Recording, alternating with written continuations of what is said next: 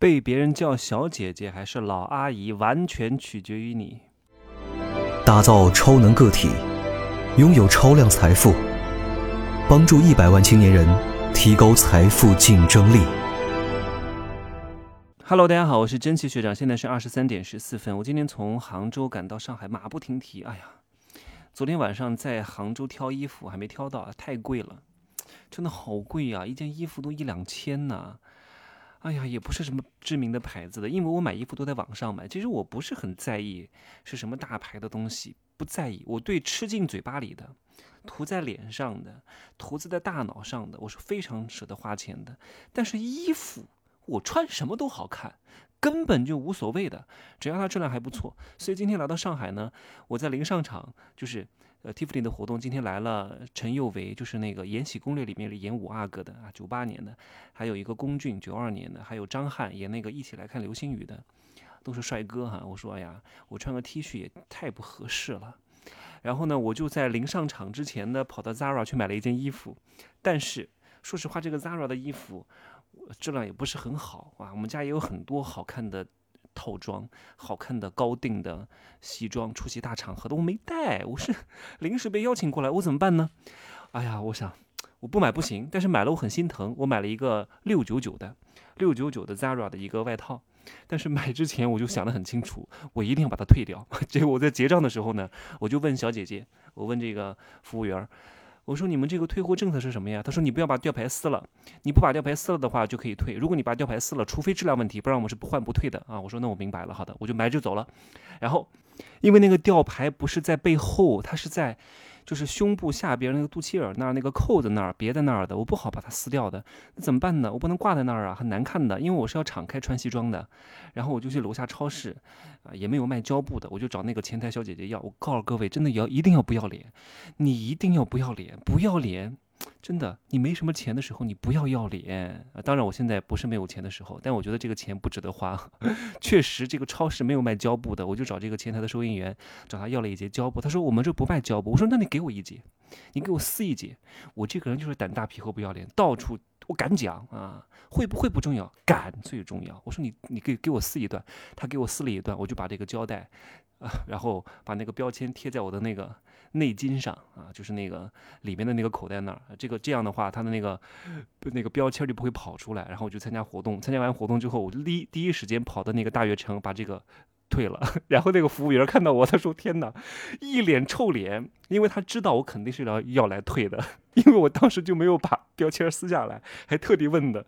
啊，我说退了吧，六九九啊，就退给我了。你看这个叫什么思维？叫借力思维。我只需要使用权，不需要占有权。我不需要占有这件衣服的，我没有必要把这个买下来。什么东西是我的，我的，我的？我从来不是这样想。不要我的，我的，我的，我的，只要我用，我用，我用，我用就可以了，好吗？但我今天讲的这个主题不是这个主题哈，各位，我也有年龄的困扰啊。随着年龄越来越大，谁都有年龄的困扰，总觉得啊想让自己保持年轻。但是我告诉各位哈，你越看重这个东西，你就越不能。各位，保持年轻不是装嫩。不是五十岁还像二十岁一样脸上没有皱纹，那太可怕了！你是老妖精、老妖怪呀！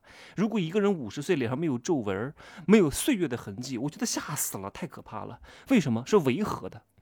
因为他的眼神是变了，眼神变了，面部有一些疲态感。但是他却没有皱纹，你不觉得很恶心吗？很违和吗？因为很少有人能够在五十岁还保持少年感的，除非你真的有少年感，真的是很纯真、很单纯，同时你保养的也很好，我觉得是和谐的。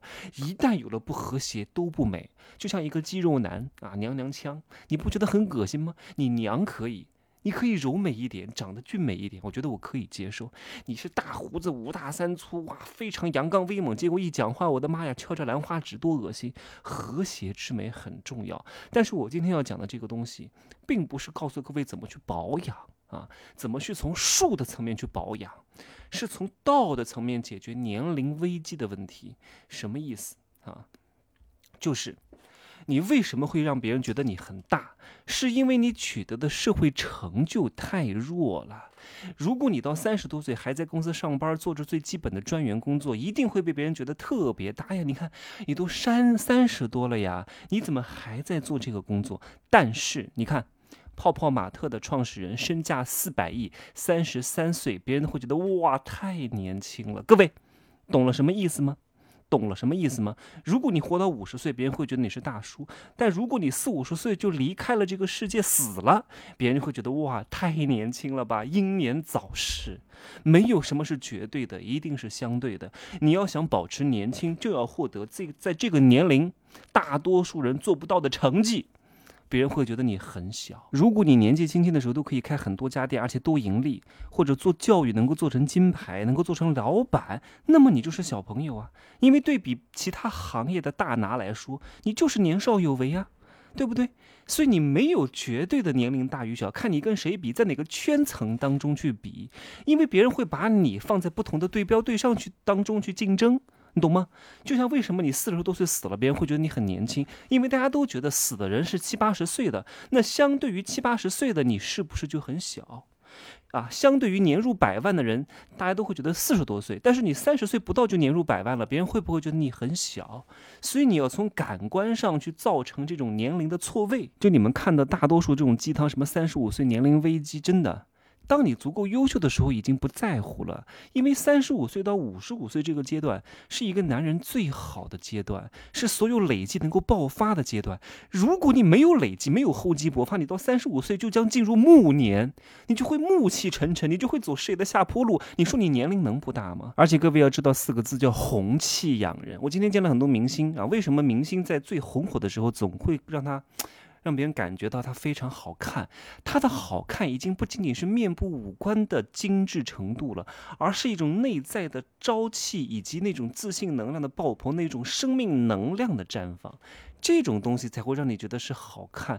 但是大多数普通人是庸人，他是感觉不到的，他会觉得哎，这个人五官很好看，那不是，是一个人综合能量体的展现。所以你看，很多明星一旦不红了之后，你会觉得他的颜值迅速衰败，为什么？